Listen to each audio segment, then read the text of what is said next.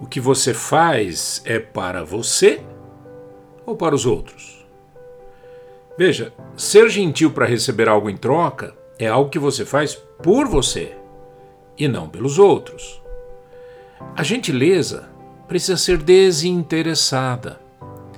Pensar nos outros é agir com amor e senso de justiça. Por exemplo, ao conversar com seu filho, sua filha, seu esposo, sua esposa, você vai demonstrar se está pensando mais em você ou neles. Você vai declarar se ama a si ou a eles. Pense nas palavras do Senhor Jesus Cristo a um homem que o convidou certa vez.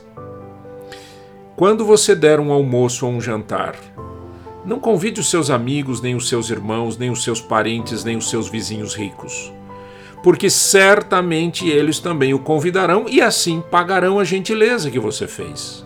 Mas quando você der uma festa, convide os pobres, os aleijados, os coxos e os cegos, e você será bem abençoado. Pois eles não poderão pagar o que você fez mas Deus lhe pagará no dia em que as pessoas que fazem o bem ressuscitarem.